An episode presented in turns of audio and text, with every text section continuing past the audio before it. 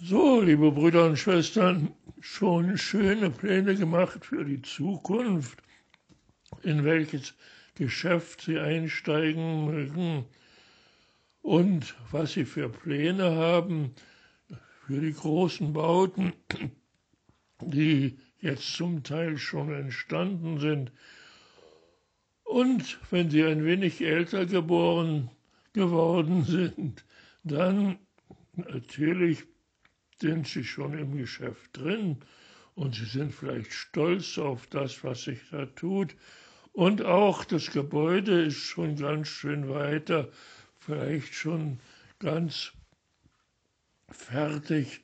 Und man kann wirklich zufrieden sein mit dem.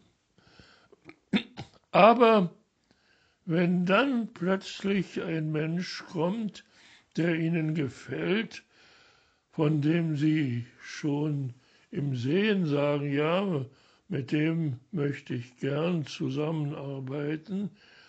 Und wenn dieser Mensch dann plötzlich sagt, so und mit dem Pläne machen und mit dem Bauen ist es jetzt zu Ende, wir müssen jetzt in eine Stadt gehen, wo wir auf Widerstand stoßen, wo man uns beleidigt, ja, wo die Menschen mich vielleicht töten werden.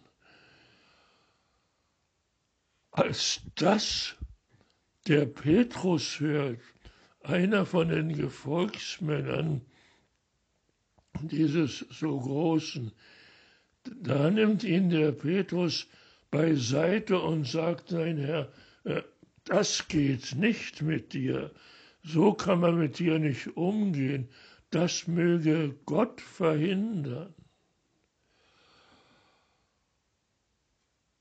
Und weil diese ganze Geschichte im Evangelium steht, handelt es sich immer um Gott und seinen Sohn. Was antwortet da der Sohn? Was antwortet Jesus auf das, was der Petrus da gesagt hat. Jesus antwortet, weg von mir, Satan, geh mir aus den Augen. Du willst, was die Menschen wollen, du willst nicht, was Gott will. Und damit lässt er diesen Petrus, der ja bekannt ist als immer etwas 150-prozentig, damit lässt er den einfach stehen und wendet sich seinen anderen Gefolgsleuten zu, die man zu Recht oder auch nicht zu Recht die Jünger Jesu nennt. Und er sagt, wer mein Jünger sein will, der verleugne sich selbst, er nehme sein Kreuz auf sich und folge mir. Ja, was heißt das dann plötzlich? Der verleugne sich selbst.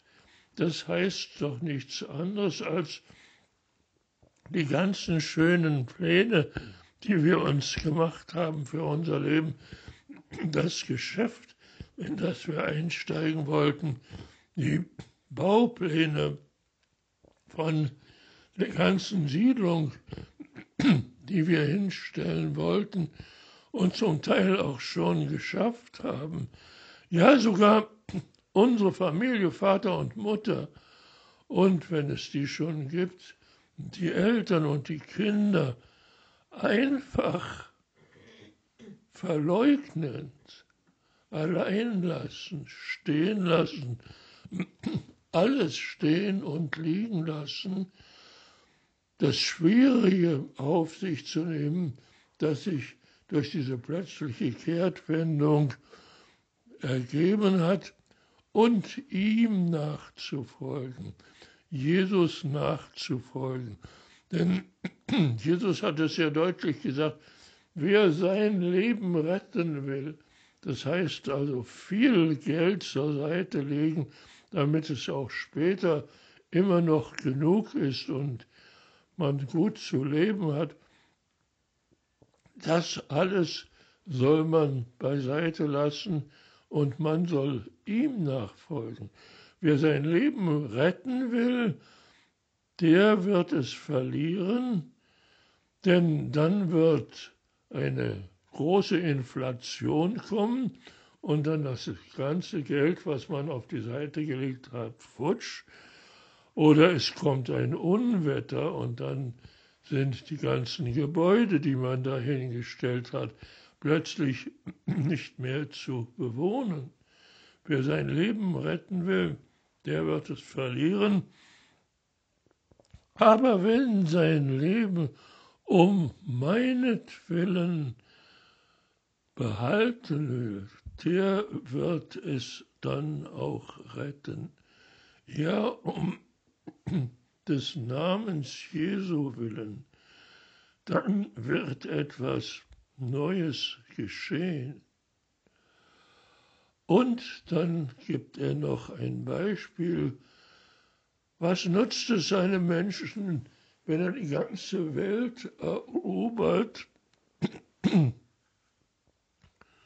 und dann doch am Ende krank sein wird oder nicht mehr richtig lebensfähig.